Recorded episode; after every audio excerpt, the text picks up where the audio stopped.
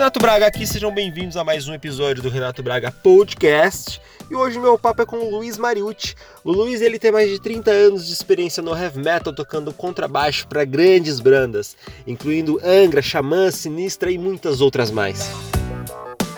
Bom pessoal, mais uma vez lembrando, se você quiser trazer uma sugestão, uma dica, uma crítica para nós, basta enviar um e-mail para podcast@renato-braga.com.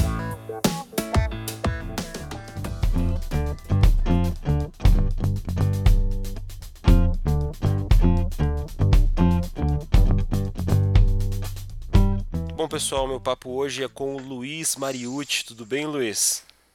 Tudo bem, tudo jóia, Renato, tudo bem, tudo tranquilo aqui. Excelente, meu caro. E como tem passado essa, nessa época de Covid, nessa época de isolamento?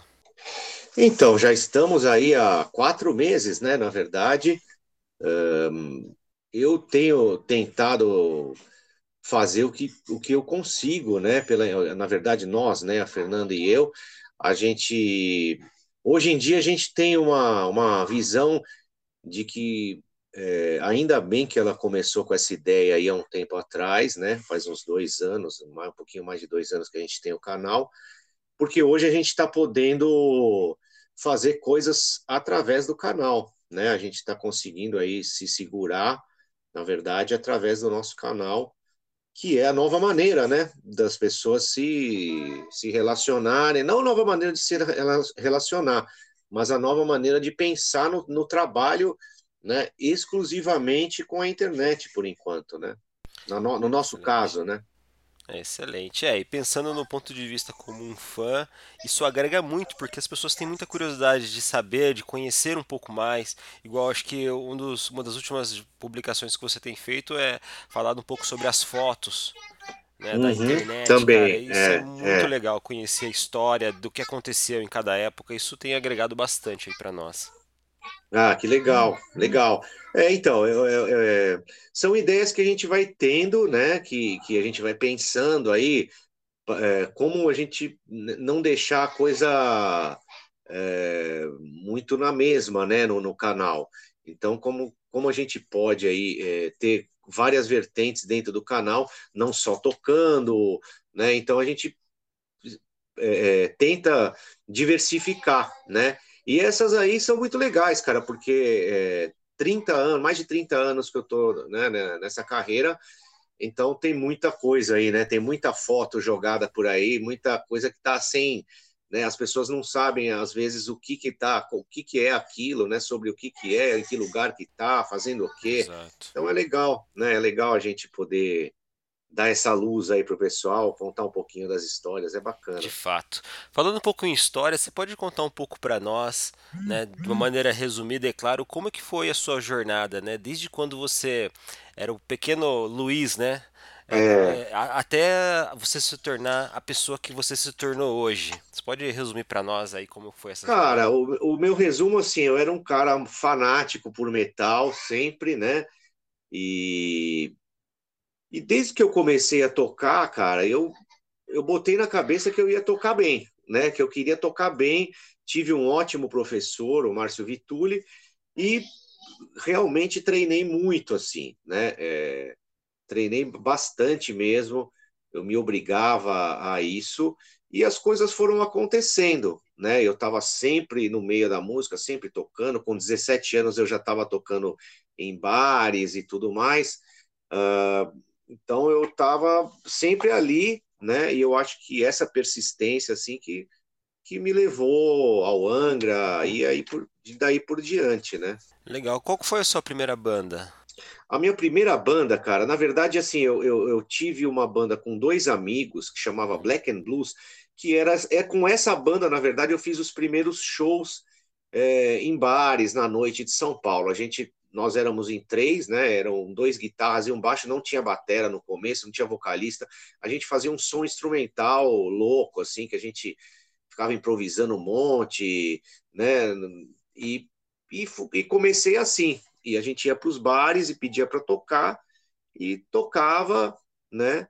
E, e, voltava depois e achava, achavam legal, a gente voltava. E nessa mesma época eu estava no Firebox também. Eu fiz um teste para entrar no Firebox. O meu professor, o Márcio, ele tinha tocado com o Michel do Firebox, o guitarrista. E aí, a hora que ele soube que o Michel estava montando uma nova banda, ele me indicou, né? Falou: ó, vai lá, os caras estão montando uma. E era o Firebox, com o Paulão, que hoje ainda é, é o, é o batera do Baranga, né? O Paulão, uma lenda do metal nacional também, e o Marcelo Araújo, que continuou comigo depois no Motor Guts, um excelente guitarrista também. Ah, legal. Depois dessa banda você já foi direto pro Angra ou teve ainda Isso. alguns caminhos? Não, aí eu fui, eu fui direto pro Angra, né? No começo do Angra eu fiz uns shows é, com o Supla, mas só para a gente arrecadar um caixa ali, fazer um caixa e pegar uma experiência de palco, né? E mas não, aí de, fui, fui do Firebox, eu fui direto para o Angra. E no, e no, Angra, quando você entrou, foi o mesmo processo, um processo seletivo ou foi? Não, contatos? não, não foi um processo seletivo. O Angra, o, eles, eles já me conheciam, né? Pela, por tocar na noite, por todo mundo me ver tocar no Firebox. O meio aqui em São Paulo era um meio que todo mundo é, frequentava os mesmos lugares, e aí a hora que eles pensaram num baixista, eles resolveram me chamar. Que legal, cara. muito, muito interessante. Daí, a partir daí você começou a, a trilhar aí um, uh, um longa, uma longa jornada com o Angra, né? Vocês foram para o Japão Isso, e série, vários exatamente. outros lugares. Falando assim de das suas viagens, né? Porque assim, uh -huh. as pessoas, os fãs, têm uma visão um tanto romântica das turnês, né? Que vocês Isso, passam, é. tocam em todos, em vários lugares, várias vezes na semana. Mas o, o que de fato é, o quão custoso é você pingar de lugar para lugar, de hotel para hotel, de restaurante para restaurante? Você já teve perrengues, assim, que você teve que passar? Cara, lógico, lógico. Lógico, a, a nossa carreira foi. Assim, eu fiz todo o caminho do underground, né? E é claro que a gente teve momentos aí de, de superstar mesmo, no Japão, com Angra, né, na França. Em alguns lugares a gente era muito bem, né, a gente ia muito bem, a gente fazia shows lotados e né, com Xamã também, mas a gente sempre trilhou isso. E, ao mesmo tempo que a gente fazia shows grandes, a gente faz, fazia shows pequenos também, né, em todo lugar. Então, Assim, é lógico que os perrengues maiores você passa no começo, né?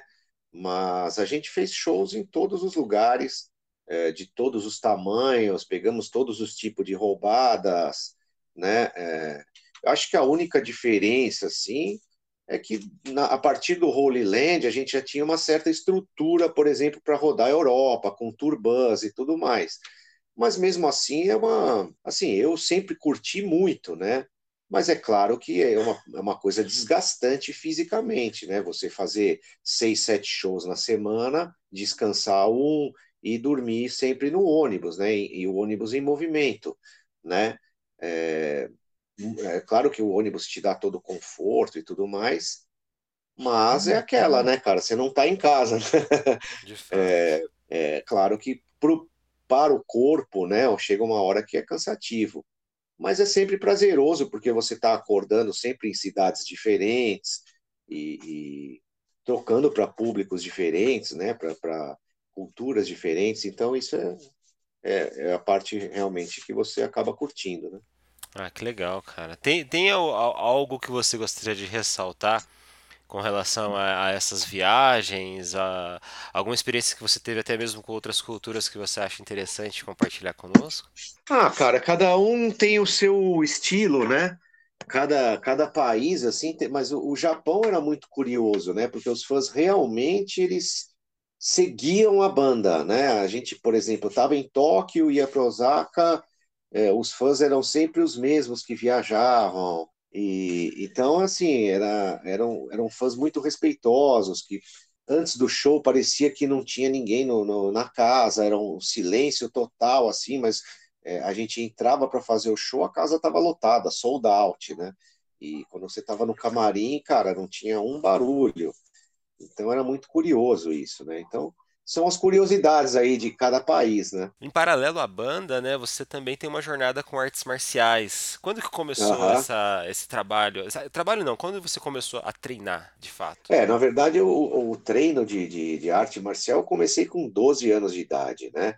É, a primeira vez que eu entrei numa academia de Kung Fu ali na Vila Mariana, eu tinha 12 anos. Que estilo que Aí era? eu- Você lembra o estilo?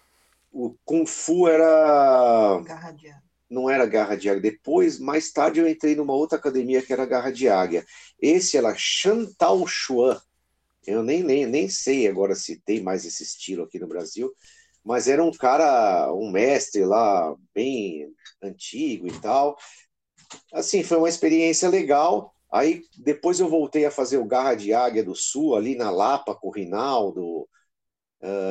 Mas aí eu acabei indo pro, pro, pro, pro Full Contact, quando eu estava com uns 17 anos, aí disputei um campeonato paulista de Full Contact, ganhei esse campeonato paulista lá na Companhia Atlética, e aí comecei a lutar Muay Thai. Com 17 anos eu, eu migrei pro Muay Thai, e aí treinei, treino até hoje, né? Legal. E qual que é as diferenças que você vê entre o Kung Fu e o, e o Muay Thai, né? Eu já treinei Kung Fu, conheço um pouco, mas o Muay Thai eu não tenho Ah, ideia é assim da, Cara, é muita essência. diferença. É, então, o Kung Fu é uma arte marcial, né? O Muay Thai é uma luta, né? É, ele vem de uma arte marcial, né? Mas ele é uma luta. Então, é muito diferente o, o treinamento. É, é um treinamento mais parecido com o boxe, na verdade, porque é um treinamento de muita manopla, muito aparador e tudo mais. Hoje em dia, você até vê o Kung Fu também, né, é, com essa vertente, né, no boxe chinês, né, no, é, mas na época que eu, que eu treinei o Kung Fu, ele ainda não, não tinha esse tipo de, de competição, né? É, ho- hoje em dia eles têm um tipo de competição que já é parecido com o, o Muay Thai, né? Eles fizeram também essa, essa separação, né? É, o boxe chinês, né? E, e o boxe tailandês é a mesma coisa, né? A arte marcial seria, né, o, o, o Muay Boran, né? A, a arte antiga, né? Que eles usavam para guerra e tal. O Muay Thai já é a, a luta, né? Já é a luva, o calção e tudo mais. É um treino de luta, não é um treino de arte marcial, né? Hum, entendi, interessante. E no momento que você estava com a banda, era difícil você parar para treinar, né? Ou você conseguia um tempinho para treinar? Ah, sempre treinei com as bandas, cara. Sempre eu arrumava lugar, eu treinava eh, nos países que eu ia, eu ia saía de metrô, procurava academia, entrava, treinava, sabe? Eu nunca tive problema, comprava luva, arrumava alguém para treinar junto, né? Então, eu sempre dei um jeitinho aí para não, não ficar de, de, né, com a forma, perder a forma totalmente, né? Que legal, cara. Isso é bem importante mesmo, principalmente para quem corre, passa o dia correndo, né? É. Acaba tendo essa dificuldade. E quando que virou a chave para você, no sentido de você dar um tempo com, com a música e focar completamente no Muay Thai, nas academias? Ah, cara, foi o, o, o, o período que eu estava com, na banda do André, né? E, e as coisas não estavam. Eu estava me desgastando muito, na verdade, com o trabalho que, que eu estava fazendo de turnê. Eu tinha, né? eu Até tinha já parado, né? é, Quando eu saí, eu já não estava fazendo mais esse trabalho, eu acho. Mas eu tinha feito um trabalho de, de tour manager, produtor, músico, merchandiser, tudo, né? Na, na- no começo da carreira do André. E isso me desgastou muito, né? E eu comecei a ficar mal, aí eu tive uma depressão e me desliguei mesmo da música por um tempão, né? Assim, fazia coisas esporádicas, tal, mas teve uma época que eu fiquei mais de um ano sem encostar no baixo, né? Foi daquela época que você tava com o cabelo mais curto? Isso, Eu lembro exatamente. de, um- de uma entrevista do Rafa, inclusive, acho. É, então, ali no Rafael, é, já foi quando começou a minha volta, né? Ele foi lá na minha academia, foi me chamar para fazer a participação lá com o Angra, eu achei muito legal e estava completamente fora de forma, né? Eu, eu passei as músicas ali, acho que fiquei uma semana passando uma vez por dia as músicas para fazer aquela participação, não estava tocando bem, não estava, né? Tava em outro, outro ritmo, né? Uhum. Desculpa, falando em passar música, uma curiosidade minha. Você já, acho que você toca centenas de músicas, né? Como é que você consegue guardar tudo isso na cabeça? Porque são Ah, vários álbuns, pergunta. várias bandas. É, é um estalo, é um start que dá na sua mente, assim, tipo, putz, essa aqui é em, é sol e vou tocar em sol. Então, é, o negócio é o seguinte, assim, tem músicas, né, é, que por você tocar muito, a coisa vai voltando automaticamente, né? Quando você vai rever alguma música, ela vai voltando automaticamente, né? Mas realmente isso ajuda na memória, né, cara? Porque é, tem que estar sempre. Ainda mais que eu tenho a banda, o, o Dirty Dogs também, que é uma banda de cover, então eu tiro bastante cover. ah, todas as músicas da carreira. Eu tive, por exemplo, lá no, no Mariucci Metal Fest, eu toquei desde o do Firebox, Race Forte, Angra, Xamã, todas as bandas, Motor Guts, né? Tudo, About to Crash que eu gravei. Então, é, realmente você vai adquirindo alguns macetes ali para lembrar, né? É, e as assim, as que você sempre tocou mais, né, cara? Porque, por exemplo, para você fazer o disco, né? Então você fica lá dois, três meses compondo as músicas. Aí, é, a hora que tá pronto, você fica ensaiando aquelas músicas para gravar. Aí chega na hora que você grava, você fica várias horas gravando a música. Aí depois você fica ouvindo o disco e, e, e voltando a treinar aquelas músicas para fazer a turnê. Aí você sai na turnê. Então tem música que não tem jeito, cara. A hora que você põe o dedo no baixo ali, ela vai, sabe? Que legal, legal. Eu, Então, eu já tive bandas já, quando eu tocava baixo também, né? Por um bom aham. tempo. E já aconteceu de eu dar branco mesmo, de ter Ah, dificuldades e sim. tal, mas isso é normal. É É, normal, é normal. Acontece sim. falando de concepção, né, da, da música em si, você poderia dar uma palhinha para nós de como é que é um método de concepção da música, né? Como é que, como é que era da, da experiência que você teve? Como é que vocês concebiam as músicas do Angra, do Xamã? Então, cara, apesar de eu, de eu ver hoje em dia muita gente ensinar a fórmula do sucesso, faça uma música de sucesso, faça isso, faça aquilo. Cara, para mim nada tem regra, entendeu? Nada tem regra. O que tem é o momento certo, na hora certa, né? E a música da mesma maneira. Se você começar a colocar regras para você compor, ah, eu só faço desse jeito, não, eu componho assim, não, a nossa banda é isso. Então eu acho que você só se limita, né? E eu acho que o bom, né, de uma fase no Angra ali, o, o jeito do Xamã também, é que não existe regra. Se você veio com uma ideia ela é desenvolvida, você mostra para a banda, ela é desenvolvida.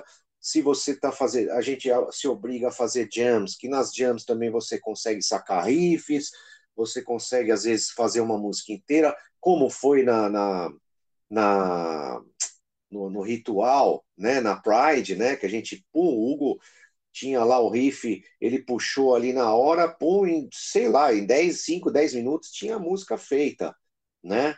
Então, é, o bom é você não ter regra, por isso que eu, eu não creio nesses milagres. Olha, eu vou te ensinar a fazer uma música de sucesso. Cara, se você vai ensinar, por que, que você não faz uma atrás da outra e está ganhando milhões fazendo músicas de sucesso? Né? Se você vai ensinar como, como ter sucesso fazendo isso, fazendo aquilo, não existe, cara né? Uma pessoa que, que por exemplo, vai, o Júnior Gruvador, que olhou o Júnior Gruvador e falou: Meu, que bosta esse cara dançando desse jeito, tocando baixo assim. Esse cara nunca vai fazer sucesso com esse estilo, com não sei o quê. E tá lá. De repente, o cara tava do lado do Jack Black ali no, no Rock in Rio, fazendo o som dele, entendeu? De fato, de fato. E eu poderia ter, alguém poderia ter chegado para ele e falado, velho, na boa, você quer ser um músico de sucesso? Ó, faça assim, faça assim, mas não faça do jeito que você está fazendo, que eu nunca vi alguém fazer, né? Ou para o Angus Young, né? Meu, você vai botar essa roupinha ridícula de escola aí, velho, entendeu? Só que, só que se você hoje em dia, cara, quiser forçar a barra e usar aquela fórmula para você, pode ser que não dê certo porque aquilo não é espontâneo seu né? Então, a única regra que eu acho que, que. E mesmo assim, cara, é ser espontâneo. Às vezes o cara também vai ser espontâneo e não vai dar certo. Então, por isso que eu falo que é muito do, da hora certa, do dia certo. E tem que ter uma estrela também e acontecer. É, né? Assim, é claro que a persistência te leva, né? leva muitos que, por exemplo, não tem tanta facilidade para ter, uma, ter uma inspiração para uma música e tudo mais, a ter uma carreira também. Né? Uma pessoa que persiste, que tal, e não é tão inspirada assim, acaba dando certo. Então, a persistência, eu acho que é o único conselho, né? Agora, você dá dicas de faça assim, faça lá, ó, faça como eu, ó o meu cabelo como é, ó, eu, entendeu? Eu acho que, meu, essas coisas não, não te garantem coisa nenhuma e no fim se vende gato por lebre, né, cara? De fato, é. Eu já acho que até comentei já em outros episódios, né, de pessoas que vendem as soluções prontas em caixinhas, né? É. E as pessoas acabam comprando essa ideia, infelizmente. É, partindo agora para um momento mais coach band, né? Uhum. Quais dicas você pode deixar aqui para a galera que quer montar, montar uma banda, que quer, que quer crescer aí e ficar famoso? Quais dicas você pode deixar para nós? Então, é, é isso, cara. Assim, é, sim, é se primeiro se juntar com pessoas que tenham mais ou menos o mesmo, né, o mesmo, a mesma visão que você, que tenham a mesma entrega, né, que você, né? Porque eu acho que muitas vezes dá merda numa banda é quando você vê que um entrega muito mais do que o outro. Essas, essas horas é que, né, algumas merdas acontecem. Então, se juntar com pessoas que têm o mesmo objetivo, né? E, cara, banda tem que tocar pra caramba, tem que ensaiar pra caramba, né? Não tem muito o que dizer. É o que eu falo, a persistência. Então, persistência é você ensaiar muito, é você tentar fazer um bom refrão, né? Uma música com um bom refrão, que já ajuda, né? Mas a fórmula, a fórmula é a persistência, cara. Você se juntar com pessoas que curtam a mesma coisa que você, né? Que tenham a mesma entrega, né? E bola para frente e tocar, tocar bastante. Excelente, cara. Excelente. Eu tenho algumas perguntas agora um pouquinho mais voltadas para você, mas antes uhum. eu só ia passar um, um disclaimer interessante. É, uma vez eu tirei uma foto com você na Expo Music, na época do Xamã. Uhum. Né? Só que é, de, de, todas as pessoas que estavam ali, a pessoa que eu tinha mais medo era você, por causa da, do seu cabelo, da barba e tal, do seu estilo de olhar e tudo mais. É, e isso é, é, um estereótipo geral? As pessoas, de certa maneira, ficam meio temerosas quando vêm falar com você? Ou foi só minha impressão mesmo? É, então, eu não sei, na verdade, cara. Pode ser pelo, pelo pela minha cara, né? Pelo, pela barba, não sei, cara. Que, né, que achar que, que é que assim, antigamente não existia essa coisa da internet, né? Mas, é, por exemplo, quando eu terminava os shows, eu sempre ficava conversando com alguns fãs e tudo mais. É, eu nunca tive essa, essa é, é, é noção de que as pessoas me viam tão fechado, assim, bravo, ou, né? E isso foi um toque que a Fernanda me deu quando a gente foi fazer o canal. Ela falou: Meu, muita gente não sabe como você é né? Então, muita gente imagina que você seja um cara fechado, um cara, né? Uh, mas, e aí a gente falou, ó, vamos usar o, o, canal a esse favor, né? As pessoas me conhecerem melhor, né? É, eu fui ouvir mesmo sua voz numa entrevista do Jô Soares. Lá e eu vi que sua voz é mais calma, tal, não, não, não tem muito a ver. E com a camisa do 666, né? Então, é, na hora é. estereotipou ali. Achei É. bem engraçado, um ponto importante. Aham. Bom, trazendo um pouquinho mais agora as perguntas diretamente para você, você poderia falar para nós três hábitos que, no seu ponto de vista, todos deveriam ter? Hábitos, cara. Bom, pedir por favor, agradecer Boa, e, e não julgar tanto, né? excelente, muito bom. E se você for olhar de toda a sua jornada de vida, com quem você mais aprendeu na vida? Com quem eu mais aprendi? Comigo, com certeza. Com meus erros, né? Quando você pensa ah, ou ouve a palavra bem-sucedido, em, Uhum. em que você lembra? Bem sucedido, cara. É claro que no nosso mundo, né? Essa palavra está ligada quase diretamente ao dinheiro, né? A pessoa ser, ter dinheiro, né? Mas para mim, bem sucedido é você ter, meu, família, né, com você, é você estar tá tranquilo, fazendo o que você gosta, aí você está bem sucedido, na verdade. É, a felicidade, né, meu, a, é uma coisa que você tem que curtir, são momentos, né? São momentos de felicidade que a gente tem na vida, né? Então, você ser bem sucedido, eu acho que não quer dizer, não está ligado é, a você ter dinheiro ou você estar tá com bens materiais. Eu acho que bem sucedido, é, eu acho que cada vez mais que a gente chega, que a pessoa chega perto do final da vida, ela vai vendo que ser bem sucedida é tá, tá cercado de gente né, que ela ama. Né? Qual foi o seu melhor investimento na vida? A família, foi casar. Excelente. E uma última pergunta aí para a gente fechar. O que, que você colocaria em um outdoor? O que eu acho, por exemplo, vai para o nosso Brasil, vai, eu não vou ser tão, eu não vou ser tão ambicioso assim, mas o nosso Brasil que está com tanta briga, né, com a coisa tão polarizada entre ah, eu sou fascista, o outro não é, é né, essa coisa do, do, direita, da esquerda, do, do, fascismo, do não sei o quê.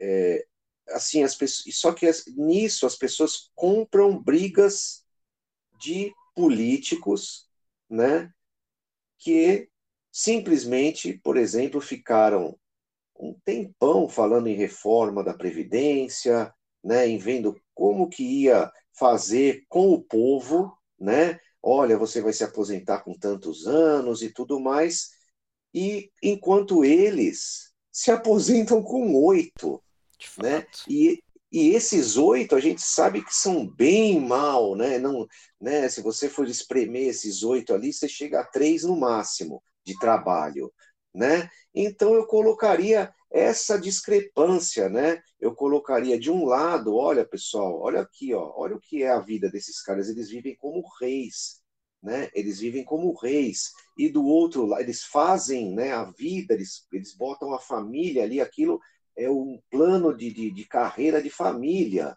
né? Para você se dar bem, ó, tudo. Imagina uma família inteira que se aposenta com oito anos de mandato, nossa, com todos os benefícios, não é, cara? Então, assim, eu colocaria essa discrepância, falando, enquanto você, enquanto você que está comprando a briga deles, né, se aposenta com 35 anos de, de trabalho, né, suando pra cacete, porque foram eles que escolheram, você está comprando a briga deles e não está nem aí pro fato deles se aposentarem, por exemplo, com, 8, eles terem 80 vagas para assessores que a gente sabe que o cara mete o primo aqui, o outro ali, o filho do, do, do amigo aqui, que a gente sabe que essa porra é só para isso. Né? Então, eu colocaria isso para as pessoas pararem, olharem e falar: caramba, meu, né? vamos parar com isso, Brasil. Vamos parar de brigar entre a gente enquanto eles estão lá tirando um puta sarro da gente, falando, ó, direita, esquerda, direita, esquerda. Mas todos eles, eu não vi nenhum falar assim, eu quero abdicar de toda essa palhaçada. Eu quero abdicar de todos esses benefícios. Eu não tenho que. Imagina, são 500 que tem 80 assessores cada um. Se cada um desses assessores fosse um cara formado numa faculdade com especialização e tal, dando, né, fazendo planos para o Brasil, para cada deputado desse, a gente seria a maior potência do mundo disparado. De né? fato.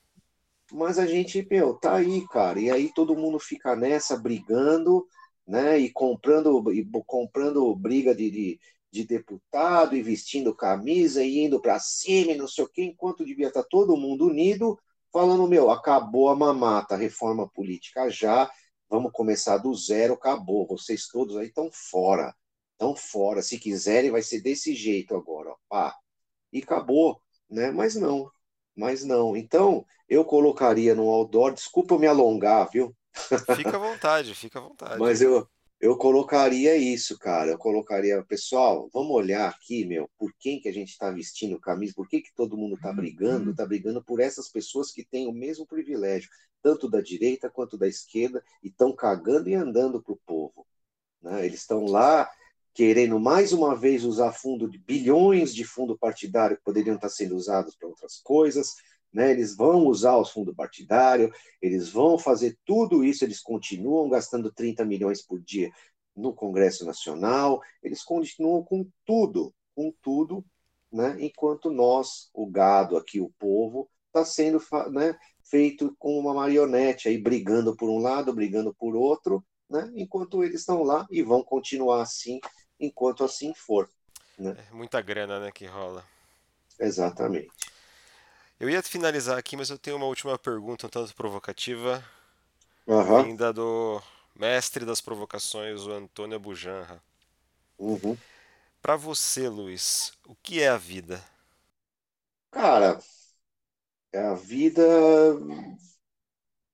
é uma oportunidade, eu acho. É uma coisa que a gente não sabe o porquê, né, ou a razão da vida, né, qual a, o sentido, né, maior aí, né? Mas enquanto um ser humano, um, né, um cara completamente comum aí do, do gado aí, é uma oportunidade para pelo menos, né, é, ter a minha família e passar o, o amor para minha família e ver todos eles crescerem, ver meus filhos crescerem, ver nossa família é, se tornar alguma coisa bacana, né? Acho que é isso.